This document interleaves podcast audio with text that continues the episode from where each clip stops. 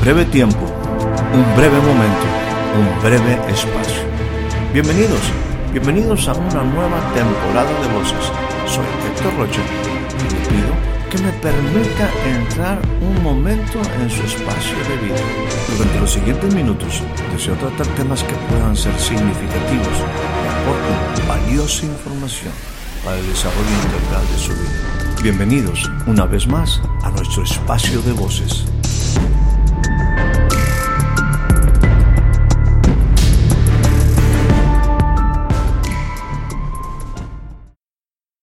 Un verdadero placer el que nuevamente nos acompañes en este espacio.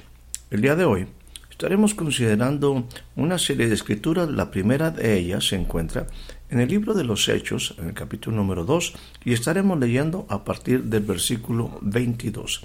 Dice de esta manera, Varones israelitas, oíd estas palabras. Jesús Nazareno, varón, aprobado por Dios aprobado por Dios entre vosotros con las maravillas, prodigios y señales que Dios hizo entre ustedes por medio de él, como ustedes mismos saben.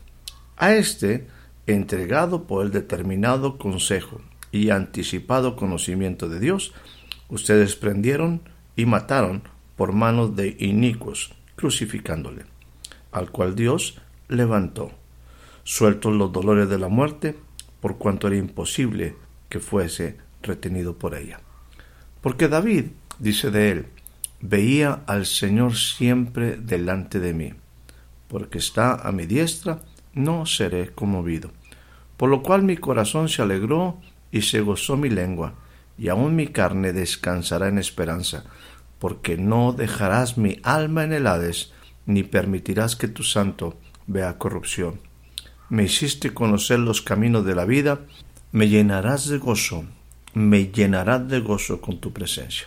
Finalmente quiero hacer referencia en esta lectura al versículo 36 del mismo capítulo número 2 del libro de los Hechos. Sepa pues, dice de esta manera, sepa pues ciertísimamente toda la casa de Israel, que a este Jesús a quien ustedes crucificaron, Dios, Dios le ha hecho Señor Señor y Cristo. He hecho una lectura amplia porque creo que vale la pena que nosotros entendamos claramente eh, el contexto en el cual se habla de Jesús en relación con Dios, en relación a, a las personas que, que vivieron ese hecho histórico alrededor de la muerte, la crucifixión y la resurrección de Jesús. El apóstol Pedro, sin embargo, bueno, termina o quiero enfatizar en la forma que el apóstol Pedro enfatiza en el versículo número 36 cuando dice, sepa pues ciertísimamente toda la casa de Israel que a este Jesús a quien ustedes crucificaron, Dios le ha hecho Señor, Señor y Cristo. Dios, Dios le ha hecho Señor y Cristo. Insisto que aunque la lectura ha sido amplia, quiero centrar lo que el día de hoy estaremos compartiendo en una expresión especial que se encuentra precisamente en el capítulo 2 de los Hechos y me gusta repetirlo a fin de que usted tenga claridad de la lectura que estamos tomando como referencia ahora en el versículo 22 donde dice varones israelitas oíd estas palabras Jesús Nazareno varón aprobado aprobado por Dios varón aprobado por Dios en este sentido, déjeme de compartir con usted algunas cosas que me parecen importantes y con el deseo de que sean de utilidad a su vida. Siempre ha sido la idea el tratar de dejar muy claro principios fundamentales y un punto de referencia que pueda asegurar el que tengamos los elementos para una correcta edificación. Sí, mi amigo, mi estimada amiga, no hay tiempo para fracasos. No podemos tirar nuestros recursos en una inversión de vida insensata. Hay un recurso llamado tiempo que no se puede recuperar. La vida, la vida del hombre es muy corta. Es triste escuchar a hombres y mujeres en edad madura, algunas personas pues ya adultas, lamentarse por cosas que no pudieron hacer, o que les hubiera en algún momento gustado hacer diferente. Ellos, muchos de ellos, llegan al final de sus días sin la satisfacción de haber, de haber culminado su carrera. Déjame plantearte algo, porque en la vida podemos hacer muchas cosas bien, pero lo que traerá una plena satisfacción a nuestra vida es haber hecho aquello que fue lo correcto, lo que se esperaba de nosotros. Créeme que eso, eso hará la diferencia. Usando una de las frases que Jesús expresó cuando estaba pasando por el proceso de su muerte, Jesús tuvo varias expresiones, él habló varias palabras, eh, una, al decir frases, eh, él expresó cosas en ese tiempo, insisto, en el cual estaba él pasando por el tiempo de crucifixión, el proceso de muerte. Y ahí expresó algo que en algún momento hemos también, en algunos de nuestros envíos, hecho énfasis en esa expresión específica de consumado es. Eso tiene una contundencia en cuanto a terminar y cumplir un, un propósito. En lo que a Jesús se refiere, ciertamente no fue un proceso sencillo, nada simple. Sin embargo, el resultado ha trascendido a través, a través de los siglos. Y aunque esto a algunos de ustedes pudiera parecerles repetitivo, si somos gente analítica y honesta, hemos de reconocer que no ha habido un hombre como Jesús. Ese hombre que en el manual del Creador, en las Escrituras, en la Biblia, frecuentemente se le llama el Hijo, el Hijo del Hombre. Para nuestro propósito Jesús sigue siendo, es Jesús el único estándar de referencia para construir y edificar con seguridad. En el envío anterior estuvimos hablando de dejar de considerar al hombre. Y si dejamos de considerar al hombre como punto de referencia para edificar, tenemos que buscar o tenemos que tener otro punto de referencia que nos dé certeza en lo que estamos nosotros haciendo, construyendo nuestra vida, construyendo nuestra familia, construyendo nuestra comunidad. Construir basados en el ejemplo de Jesús, su enseñanza, sus principios y sus valores, elevará nuestra vida a niveles de excelencia y en ello habrá certeza de resultados. Permítanme hablar una vez más del Hijo del Hombre. A ese a ese Hijo del Hombre, a ese Jesús, le fue dado un nombre sobre todo nombre, porque su vida recibió la aprobación de Dios, que es precisamente lo que Pedro en su discurso dice, Jesús Nazareno, varón aprobado por Dios. Existen dos pasajes en las Escrituras que siempre han llamado mi atención. Estos dos pasajes hablan de la aceptación y aprobación de Dios a la vida, a la vida de Jesús. Yo le invitaría a que usted ahí detenidamente pues eh, tomara un tiempo muy especial y leyera el capítulo número 53 del libro de Isaías, donde se hace referencia precisamente a un área en la que Jesús fue aprobado, pero en ese capítulo pues describe mucho las características de la persona, de la persona de Jesús, el proceso en el cual iba a pasar para llevar nuestros pecados. Eh, con detalle nos habla de lo que ese sacrificio de Jesús iba a implicar y también pues bueno ese proceso para el cual o con el cual él estaba cumpliendo precisamente un propósito al estar delante del Padre y quisiera aquí decirlo no con sangre de machos cabríos o de becerros, sino con su propia sangre en el momento en el que tendría que presentarse con el Padre.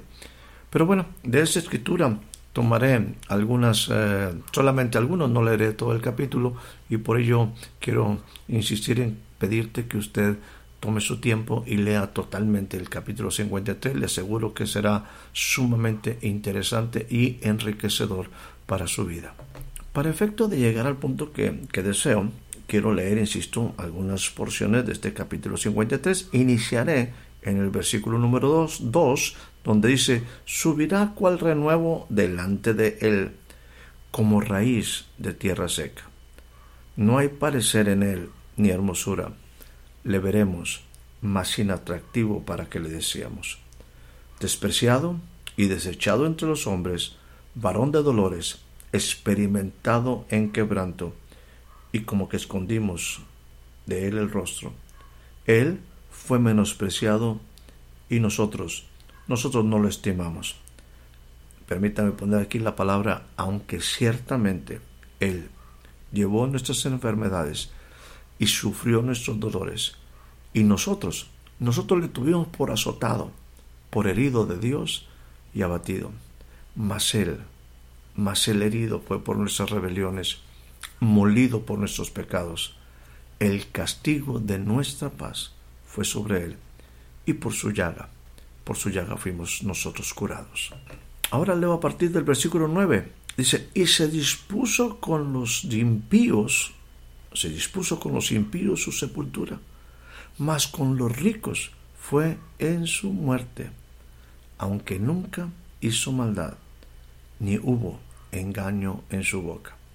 Con todo eso, el Señor quiso quebrantarlo, sujetándole, sujetándole a padecimiento cuando haya puesto su vida en expiación por el pecado, verá linaje, vivirá por largos días y la voluntad del Señor será en su mano prosperada. Ahora, note particularmente las palabras que se encuentran en el siguiente versículo que es el 11 de Isaías 53. Dice de esta manera, verá, Dios verá el fruto de la aflicción de su alma y quedará satisfecho. El requerimiento para el perdón de pecados del el ser humano, de la humanidad entera, requería de un sacrificio de un cordero perfecto. Si usted lee la escritura y ve cómo el pueblo de Israel sacrificaba en el tiempo de la Pascua, en lo que llamamos el día del perdón, el día de la expiación, el cordero que ellos sacrificaban tenía que ser perfecto, sin ninguna magulladura, sin ninguna cuestión eh, incorrecta en la cuestión física del pequeño corderito, sin defecto, perfecto.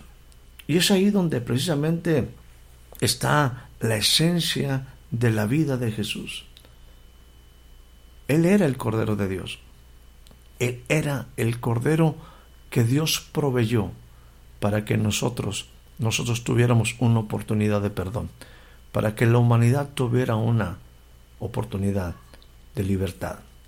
Y así, como dice el versículo 7 del mismo capítulo 53, dice, como cordero fue llevado al matadero. Angustiado él, y afligido no abrió su boca. Como cordero fue llevado al matadero. Y ahí, mi estimado, en la cruz del Calvario en este caso, fue desangrado. Cuando su costado fue atravesado, dice la escritura, relata que salió agua y sangre. El agua y la sangre implicaba que Jesús, su cuerpo, se había vaciado, vaciado de la sangre.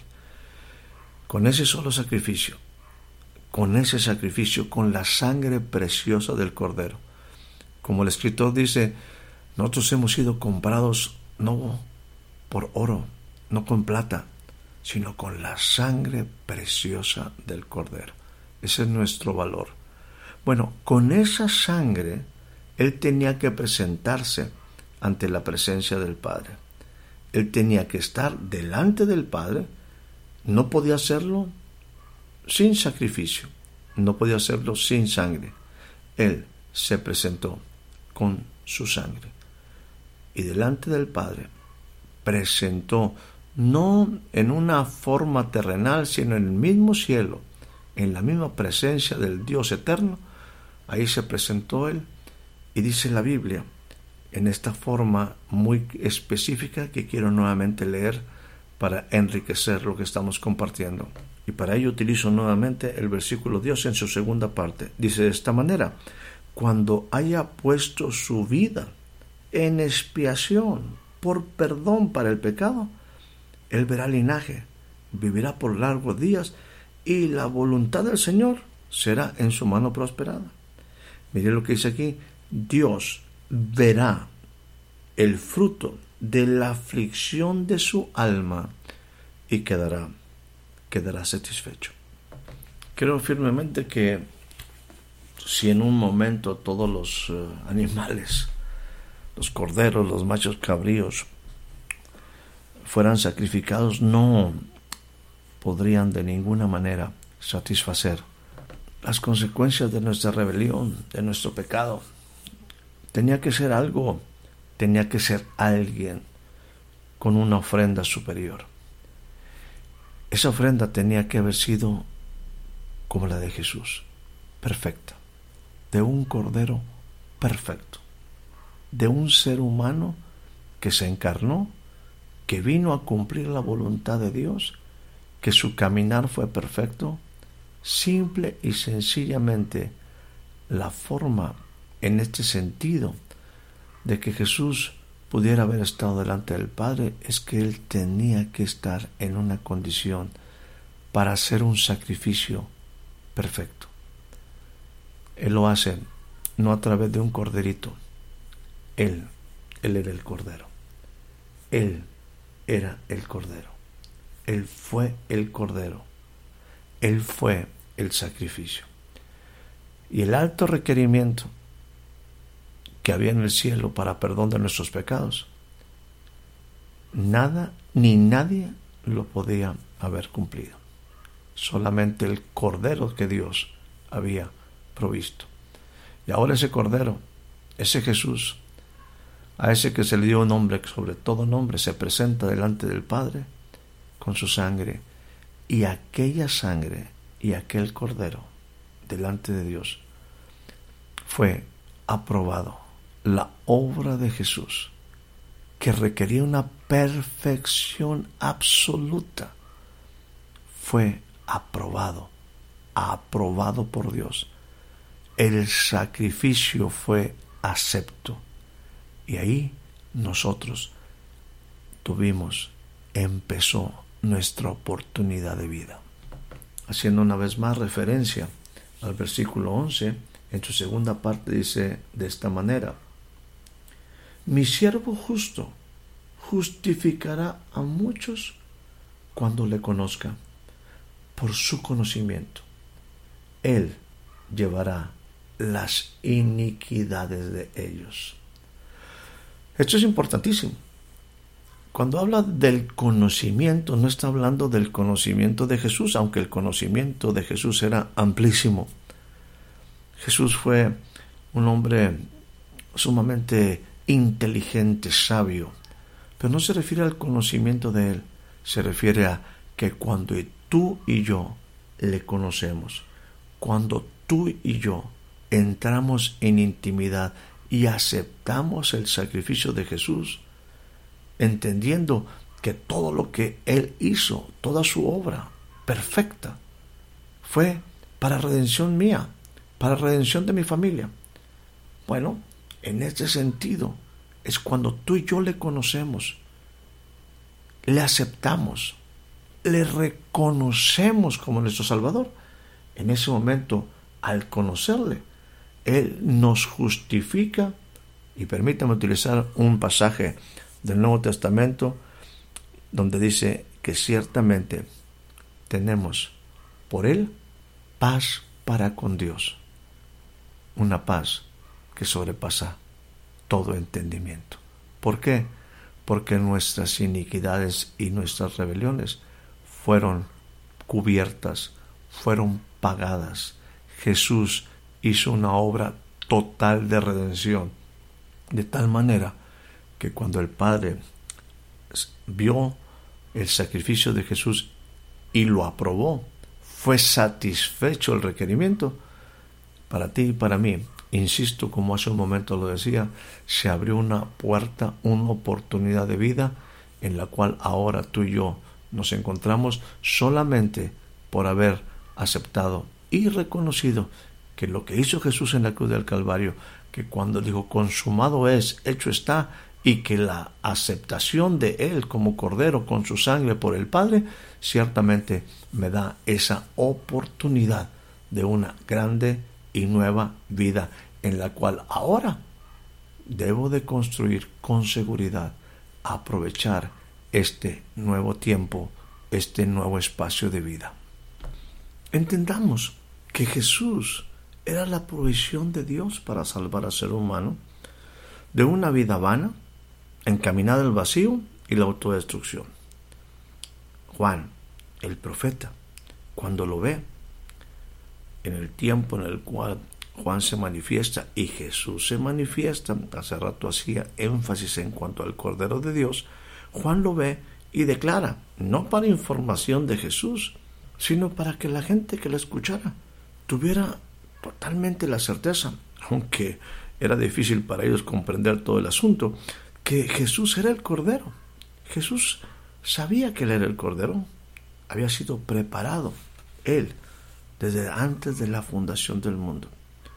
Déjeme solamente redundar en buena información alrededor de esto, pues fuerte sacrificio, esta obra de Jesús a favor nuestro. Jesús, Él lo declaró, que Él tenía poder para poner su vida y para volverla a tomar. Jesús, sin embargo, decidió, nadie le quitó la vida, Él decidió cumplir su tarea por amor a nosotros. Él lo dijo, prepárame un cuerpo para cumplir el objetivo. Su entrega lo llevó a pagar ese precio muy alto. El camino para lograrlo definitivamente fue arduo, prolongado. Decíamos que la demanda establecida por el Padre era alta para la redención, para la redención del hombre.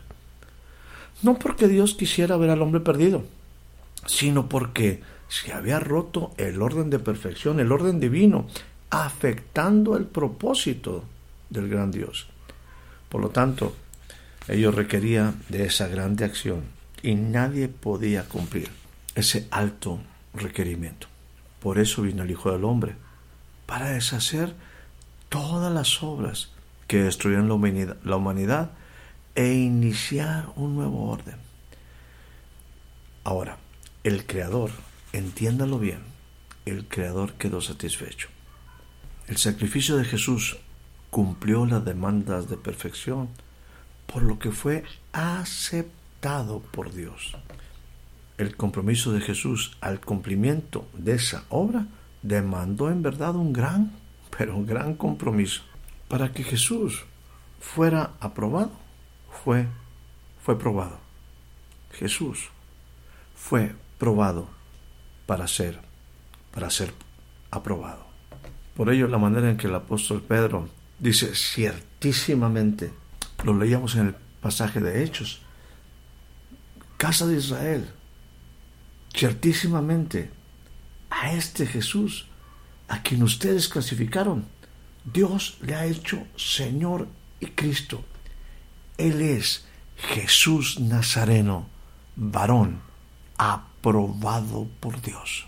Hay una segunda escritura precisamente a la cual quiero hacer referencia en este momento, para seguir hablando acerca de este punto de aceptación y aprobación de Jesús delante, delante de Dios. La escritura se encuentra en el Evangelio según San Marcos, en su capítulo número 1, y leo a partir del versículo 9. Aconteció, aconteció en aquellos días que Jesús vino de Nazaret de Galilea y fue bautizado por Juan en el Jordán. Y luego, cuando subía del agua, vio abrirse los cielos y al Espíritu como paloma que descendía sobre él. Y vino, vino una voz de los cielos que decía, Tú eres mi Hijo amado, en ti, en ti estoy complacido, en ti tengo complacencia. Lo que este pasaje nos relata es de suma importancia. Está basada en tres cosas relevantes que enmarcan ese acontecimiento. Primero, los cielos fueron abiertos. Segundo, el Espíritu como paloma descendió sobre él. Tercero, una voz, una voz desde los cielos. Dígame si no es emocionante la vida verdadera, la vida de Dios. Siempre tenga la expectativa porque podemos esperar cosas inéditas. Cada uno de los puntos anteriores es revelador. Los cielos abiertos, el acceso al trono, un recurso, una puerta abierta, oportunidad reservada para para los hijos, en este caso para el Hijo. El Espíritu, siempre cercano, reposando con toda sabiduría y poder, alguien que guía a toda verdad, un espíritu superior al que nadie, al que nadie puede resistir. Pero por causa del tiempo quiero enfocarme especialmente al tercer punto. Una voz desde los cielos. Esa voz dice, tú eres mi Hijo amado. Qué palabra tan poderosa llega a los oídos y al corazón del Hijo, en este caso Jesús. Qué caricia, qué caricia de parte de parte de su Padre. Siempre es una delicia escuchar al Padre, pero en los momentos importantes y críticos de la vida es singularmente significativo.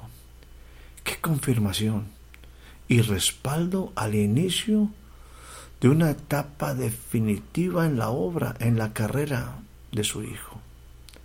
Nada era ajeno para el hijo. Lo experimentaba en su relación diaria, pero fue, fue precioso escuchar esa voz desde los cielos. Fue precioso escuchar, escuchar de nuevo al Padre. Quiero abundar básicamente en la expresión que complementa tal momento. En ti, en ti estoy complacido.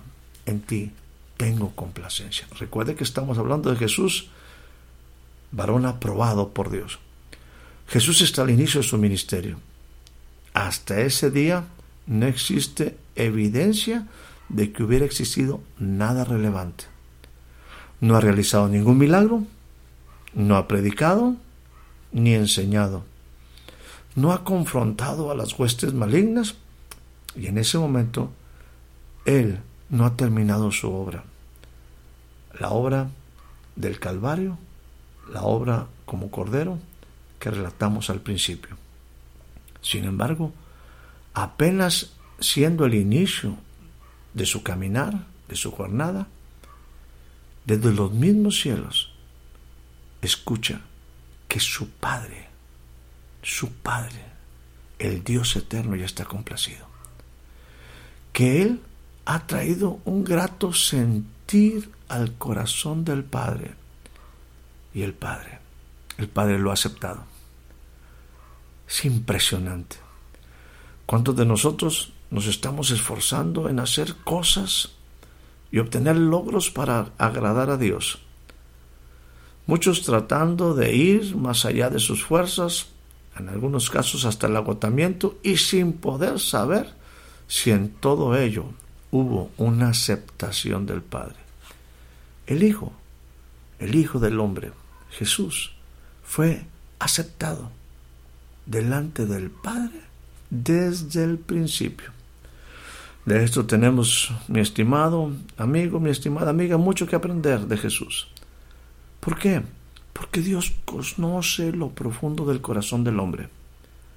Por ello, yo creo que más allá de cualquier cosa importante y relevante que pudiéramos hacer, en el caso de Jesús, que tenía una obra impresionante que realizar, sin embargo, el Padre está aprobándolo desde el inicio, porque aceptó el corazón humilde, sencillo, sincero del Hijo. El Padre vio todo lo que estaba en el corazón del Hijo. Cómo éste había determinado su caminar, tener la actitud de hacer su vida de tal manera que ella fuera siempre grata, agradable al Padre. Para el Hijo, para Jesús, había solo un motivo para vivir, honrar y servir a su Padre. Por ello, por ello Dios aún antes de cualquier obra externa, lo aprobó. El corazón del Hijo le complació. El corazón del Hijo sacudió el corazón del Padre. Y el Padre, el Padre estaba complacido. Su corazón, el corazón con la intención de agradar al Padre en todo, de hacer su voluntad, de no moverse en sus propios deseos, en sus propios planes, en sus propios programas, hizo que el Padre, el corazón del Padre fuera sacudido. Y el Padre estaba complacido con él. Creo que este es un punto fundamental para edificar con seguridad. La referencia es actuar como el Hijo. Hay una gran obra que realizar, hace en este año estás pensando en hacer muchísimas cosas importantes para Dios. No te adelantes, no nos adelantemos, no avancemos sin que antes, como Jesús, el corazón nuestro delante del Padre sea aprobado.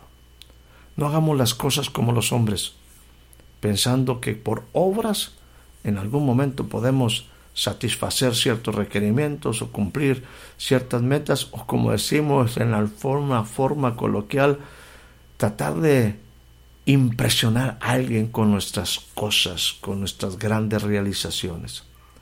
Lo que el Padre busca es un corazón, un corazón correcto, que trate, que trate siempre de honrarle, de agradarle a Él.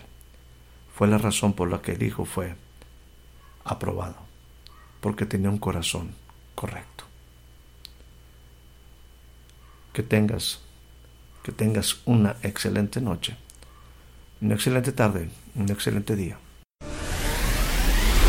Espero haya disfrutado de este breve espacio de voces. Soy Héctor Rocha. Hasta la próxima.